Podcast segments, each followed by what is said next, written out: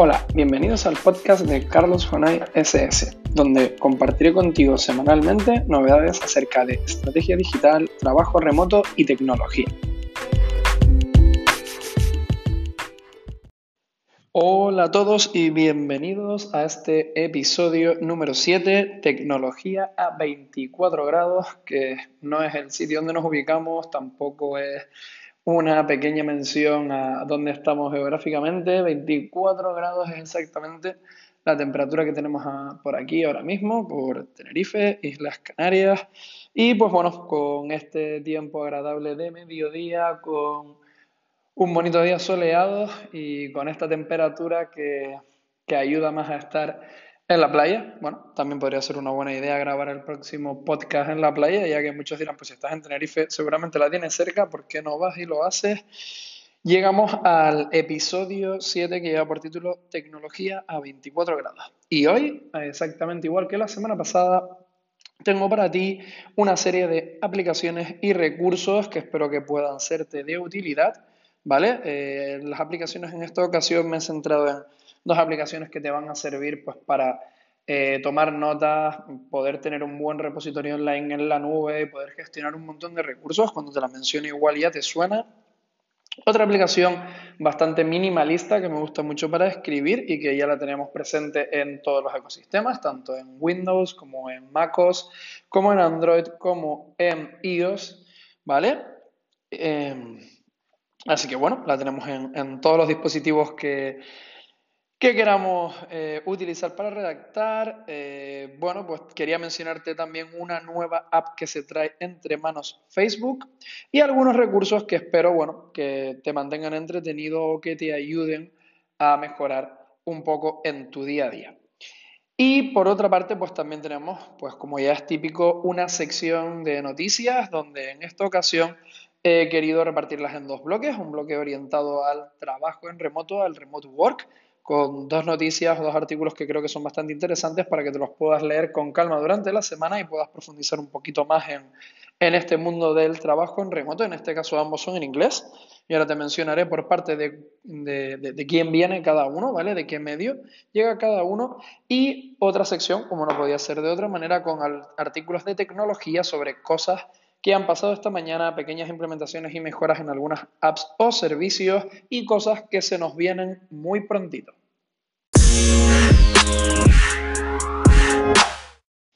Pues empezamos la sección de aplicaciones y recursos, comentándote estas aplicaciones y estos recursos que te daba un poco en la entradilla. Y la aplicación que te comentaba, pues bueno, eh, ellos lo venden como un all-in-one workspace ¿vale? Eh, como una aplicación para escribir, planear, colaborar, colaborar, perdón, y tenerlo todo organizado. Y la aplicación es Notion, ¿vale? Eh, la aplicación en sí, eh, con todas las personas que conozco que han trabajado con ella, que la han podido gestionar, que lo utilizan en su día a día, normalmente tienen una relación amor-odio. Sí que es cierto que inicialmente puede parecer que tiene una curva de aprendizaje un poco compleja, sobre todo eh, inicialmente cuando nos enfrentamos la primera vez a ella, pero cuando la empezamos a manejar en, en, el día a día nos damos cuenta de que esta curva de aprendizaje se va reduciendo y yo la recomiendo sobre todo muchísimo, ahora la estoy testeando precisamente para ello, para la elaboración de, wikis o de repositorios, ¿vale? Para generar repositorios de información, hacer documentación, pues por ejemplo sobre eh, pasos a seguir en planes de comunicación, en planes de marketing, en estrategias digitales, en campañas que vayamos a lanzar eh, con segmentación o simplemente, pues bueno, para hacer un pequeño repositorio que estoy testeando utilizarlo ahora precisamente para este podcast con eh, aplicaciones que he probado, aplicaciones que no, servicios que he probado, servicios que no, y tener ahí un buen eh, repositorio bien segmentado por categorías, por etiquetas, un poco de todo lo que vayamos haciendo. Lo cierto es que la aplicación es bastante flexible, Sirve tanto para eh, freelance que trabajan de manera individual como para empresas que quieren trabajar en equipo y dentro del mismo pues se puede hacer un poco de todo. Como ya te he comentado, te puede servir a modo de wiki, a modo de elaboración de repositorios, te puede servir como gestión de proyectos ya que puedes generar listas y asignar tareas dentro de tablas a personas, puedes indexar eh, contenidos de, diferentes mm, eh, formatos como son eh, vídeos, tablas como ya te he comentado, eh, bookmarks de páginas, enlaces, hacer listas ordenadas, eh, listas por puntos, ¿vale? Tienes mucha más información en, el enlace que te comparto acerca de la aplicación, ¿vale? Y puedes ver, pues, un poco cómo funciona a nivel de infraestructura y sobre todo, pues, una de las grandes ventajas que le veo es que tiene aplicación para todos los sistemas operativos. Puedes utilizarla desde Windows de manera nativa en Mac, aunque la aplicación de Mac de manera nativa tiene una serie de limitaciones. Tiene extensiones para navegador, tienes aplicación para iOS, tienes aplicación para Android y eh, la puedes utilizar, como ya te he dicho, en los, en los dos principales sistemas operativos que son eh, Windows y MacOS. ¿Vale?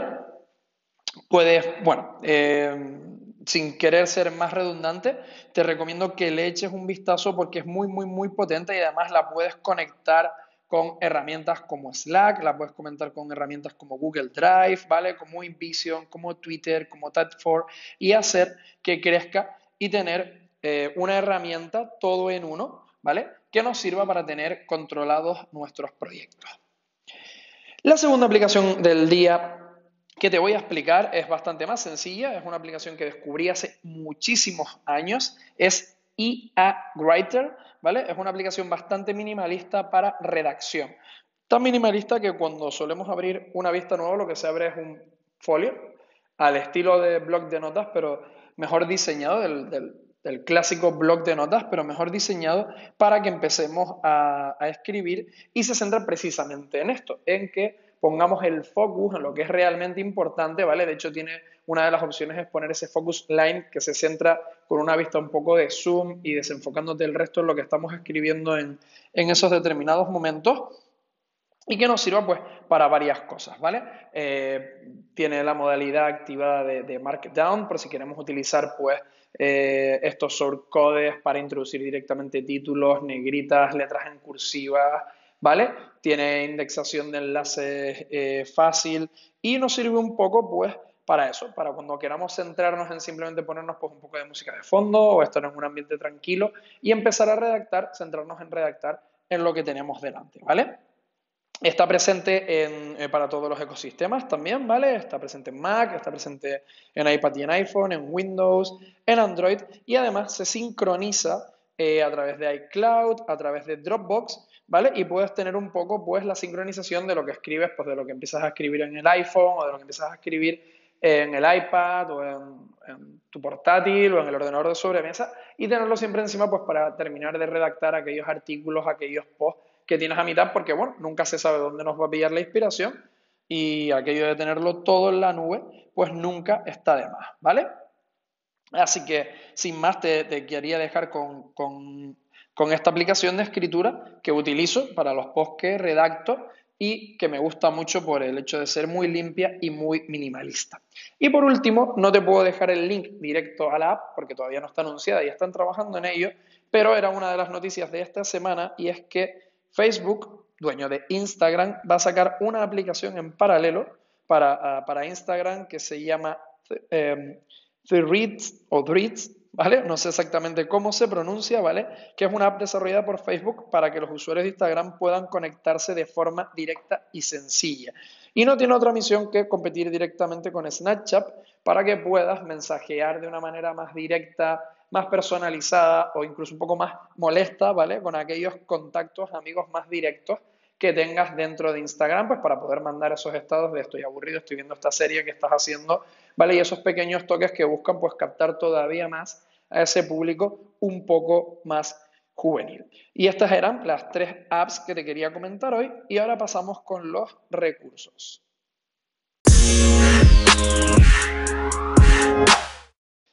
Dentro de la aplicación de recursos tengo dos cositas que creo que, van a ser entretenidas para ti y, que creo que pueden aportarte también, pues bueno, para que te mantengas un poco al día, incluso si ya conoces los conceptos, pues para que puedas profundizar un poco más en ello. Eh, uno de los posts, de los recursos que comparto en forma de post, en forma de artículo contigo, eh, viene de Economía y TIC, eh, blog con el que suelo colaborar, colaborar perdón, sobre todo hablando de, de, temas vinculados con trabajo remoto y nómadas digitales. Y en este caso, Héctor el, responsable de Economía y TIC nos deja un artículo muy interesante acerca de los mind maps, de los mapas mentales, ¿vale? De qué es y cómo hacerlo y nos incluye además herramientas para fomentar un poco nuestra creatividad, ¿vale? Y poner un poco en marcha mapas mentales para nuestros proyectos, eh, gestiones que nos hagan falta en el día a día, aportar a nuestro equipo en nuestros proyectos empresariales. Bueno, un poco para que tengamos una herramienta para crear eh, este recurso, un mapa mental y que nos ayude a estructurar de una manera muy conceptual y muy consensuada cualquier idea de emprendimiento o de negocio que tengamos. No te quiero destripar nada más acerca de, del artículo, simplemente te invito a que entres y lo leas. Es una, una lectura no demasiado larga, pero sí entretenida y que nos desvela un poco, pues, qué son los mind maps, qué son los mapas mentales y cómo eh, desarrollar uno de ellos.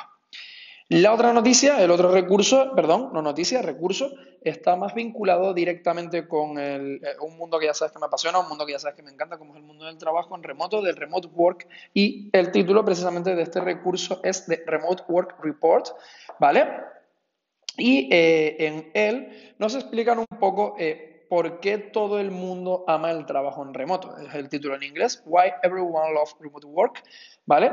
Y aquí pues nos da eh, una serie de datos, una serie de métricas a través de, un estudio que han hecho a, una muestra de personas que están trabajando en remoto, de por qué les encanta el trabajo en remoto, de por qué están trabajando en remoto y nos aportan datos relevantes, actualizados, estadísticos sobre el estado y la progresión del mundo del trabajo en remoto desde 2013 hasta la actualidad recurriendo a medios de primer nivel, pues como Angel List o otras empresas muy vinculadas con el mundo del trabajo en remoto.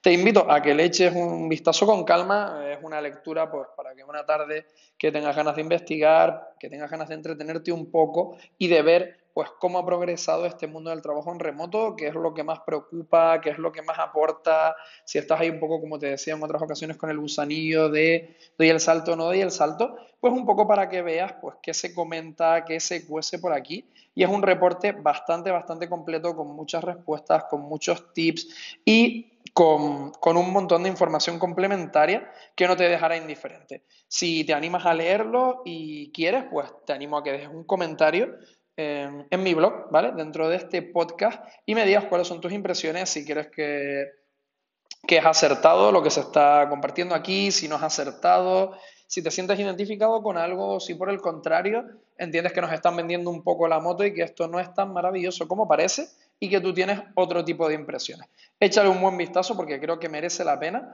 y tiene bastantes recursos para mirártelo en una tarde ¿vale? Con mucha, mucha, mucha calma. Así que ya sabes que siempre te dejo los links tanto a las aplicaciones como a los recursos como a las noticias dentro del blog, dentro de Anchor, ¿vale? También está accesible en las diferentes plataformas donde se comparte Spotify, Google Podcast, Apple Podcast, etcétera, para que puedas investigar con todo lujo de detalle y echarle un vistazo con calma a toda la información que comparto. Bueno, pues dentro de la sección de noticias, de la sección de noticias, perdón, también tenemos dos bloques, uno que va a estar un poco más centrado en noticias vinculadas con posts un poco más extensos, con bastantes tips vinculados con el mundo del trabajo remoto o del remote work, como prefieras, ya que ambos están en inglés, y otros vinculados directamente con noticias, bueno, que comentaré un poco más brevemente del mundo de la tecnología, ¿vale? Los dos artículos, las dos noticias o, posts que tenemos esta semana vinculados con el mundo del trabajo en remoto, el primero viene por parte de Ambition and Balance, el blog de Doist. Si no te suena Doist, son los creadores de herramientas como Todoist, ¿vale? Que yo utilizo también en mi día a día como eh, gestor independiente de tareas para ir llevando las tareas y bueno, hacer listas pues para múltiples cosas, desde listas de proyectos, tareas que tengo que hacer hoy, recordatorios de futuras tareas o cosas que tengo que hacer, lista de la compra, eh, lista de películas pendientes de ver, series, un montón de cosas, es bastante flexible y se integra súper bien en un montón de sistemas, pero ya te hablaré de todo esto eh, con más detenimiento más adelante. Y el artículo que te quiero mencionar de Ambition and Balance lleva por título Six People Who Prove You Don't Have to Sacrifice Your Career to Work Remotely, ¿vale? Y nos habla un poco desde la visión de seis personas, de, seis trabajadores remotos, ¿vale? de eh, cómo pusieron en marcha sus carreras, ¿vale? En remoto, en diferentes compañías, trabajando para diferentes compañías y te dan un montón de tips. El artículo es súper intenso y está cargadísimo de información muy relevante y te dan un montón de datos. Tenemos pues por aquí, por ejemplo, a Gonzalo Silva, el CTO de Toys, a Emil Scharo, Data Engineer en, en GitLab, ¿vale? Gente de Help Scout, eh, gente de Data Troop, gente de Q, ¿vale? Tenemos un buen panel, además eh, está bien representado. Hay, hay, cuatro chicas y dos chicos, así que. No, perdón, cinco chicas y un chico, así que panel representado también, además, por una mayoría femenina, que me alegro que se ponga en valor, ¿vale? Y que salgan a la palestra, porque hay un montón de chicas también trabajando en el mundo del trabajo en remoto y a veces no tienen la visibilidad que deberían en puestos de muchísima responsabilidad y aportando muchísimo valor al mundo del trabajo en remoto. Así que te animo a que lo leas, a que lo leas con detenimiento. Es una lectura para leer con calma de 10 minutitos o un poco más y puedas ver un poco pues todas las impresiones que en el mismo se comparten. Y por otro lado, desde el blog, un blog que me encanta, seguramente porque siempre he tenido esa parte, entre comillas, frustrada del diseño, sobre todo de lo que tiene que ver con diseñar en sí. La parte está un poco de los de los mockups, de, maquetar, pues bueno, se me da un poquito mejor porque no hay que saber tanto dibujar o ilustrar seguramente. Desde el blog de eh, Insight Design de Invision App, ¿ok? Nos llega un artículo que lleva por título For Exercise for Your Remote Design Sprint, ¿vale? Y nos propone una serie de ejercicios más orientados pues, a la gente que trabaja vinculada con el mundo del diseño en remoto para hacer un sprint de diseño y nos pone pues recursos, nos pone ideas, ¿vale? Un affinity mapping para poner de acuerdo a nuestro equipo en remoto y un montón de ideas que creo que van a gustar mucho, sobre todo a los que estén vinculados con el mundo del trabajo en diseño. Además, pues como es InVision, el propio diseño del post en sí está genial y, te recomiendo que lo leas, incluso aunque no estés vinculado con el mundo del trabajo en diseño, porque seguramente podrás coger un par de tips, un par de consejos interesantes que aplicar en tu trabajo del día a día. Bueno, y pasamos ahora a las noticias vinculadas con el mundo de la tecnología, por las que voy a pasar, pues bueno, de una manera un poquito más ligerita, porque son más digeribles, más facilitas de leer, y te animo pues, a que entres y las repases si sientes curiosidad por algunas de las que te voy a comentar por aquí, ¿vale? El primero, más que una noticia, es un texto un poco eh, opinión barra consejo que lleva por título ¿Deberías invertir en Bitcoin y criptomonedas? Los expertos nos comparten las mejores prácticas en este mercado volátil, pero que sigue madurando, ¿vale? Viene por parte de Entrepreneur y nos dan una serie de consejos y, y, también sí, de consejos, de tips sobre por qué deberías de empezar hoy si no has empezado antes y sobre todo si no aprovechaste aquel boom del Bitcoin que arrastró a muchísimas otras criptomonedas como el Ethereum y, otras más, al Ripple y otras monedas, ¿vale? Y empezar a plantear eh, una propuesta de inversión pues un poco más a largo plazo, ¿vale? Aquí además también comentan pues una serie de, aplicaciones que funcionan a nivel un poco de fondos de inversión, ¿vale? Eh, como es Snowball, ¿vale? Que es una app que te ayuda un poco que ayuda un poco a democratizar el acceso a los mejores fondos y estrategias de indexación, ¿vale? Un poco es seguir, pues, eh, estas mm, estrategias de indexación que ya se siguen en inversión en bolsa, pero hacerlo también en criptomonedas, ¿vale? Y pasamos del mundo de, de las criptomonedas al mundo de las aplicaciones móviles y en este caso viene para decirnos que Google Maps está testeando eh, una opción muy interesante y es que cuando nos recomienda hacer una ruta, cuando marcamos ir de un punto hasta otro, ¿vale? Hasta ahora nos ofrecía por separado, no nos ofrecía combinaciones, por ejemplo, de, si nos, ofrecía, si nos ofrecía determinados tipos de combinaciones, como por ejemplo caminar más metro o bus más metro o este tipo de combinaciones, y ahora ya empieza a indexar, ¿vale?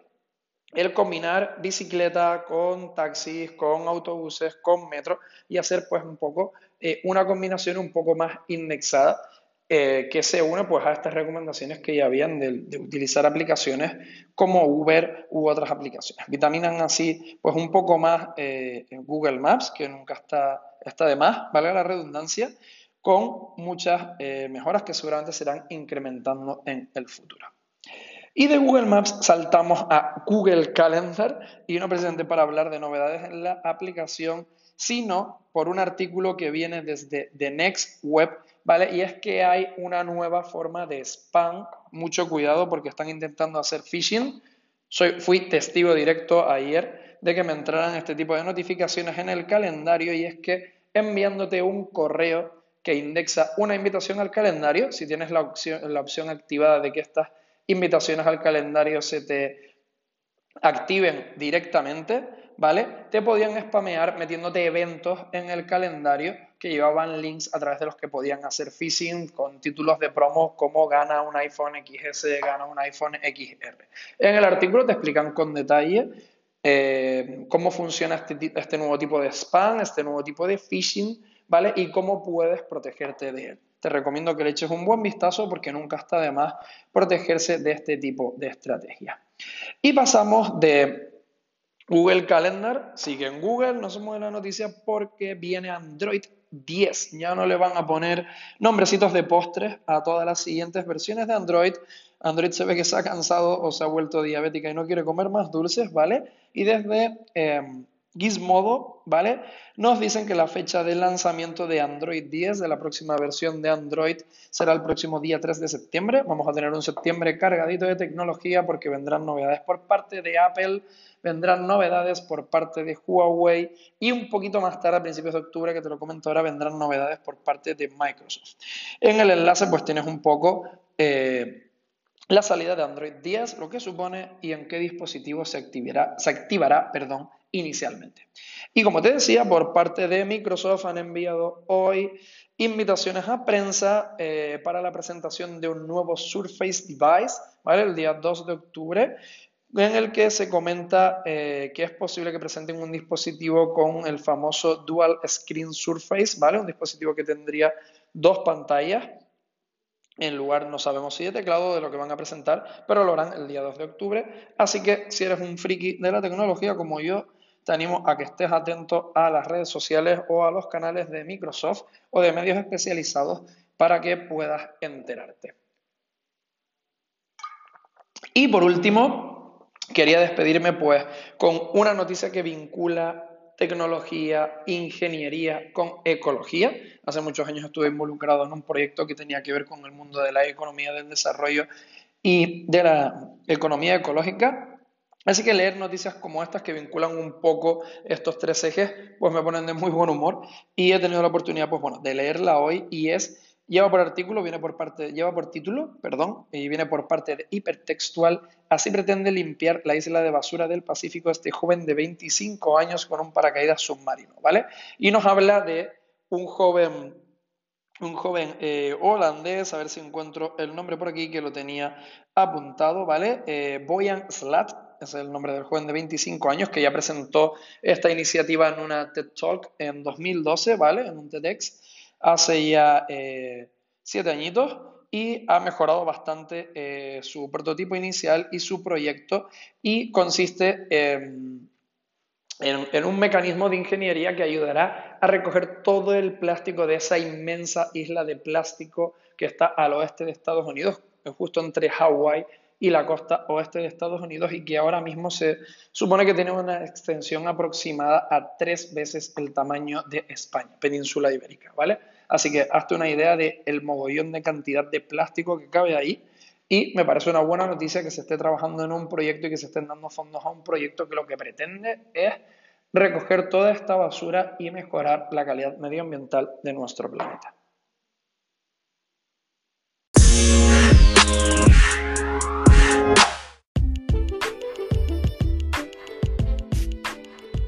Bueno, pues hasta aquí todo por hoy. Espero que hayas disfrutado con el podcast. Como has visto, pues ha sido un poquito más largo que nuestro último podcast, pero tenía bastante información que creo que era importante compartir contigo y no quería dejarme nada en el tintero.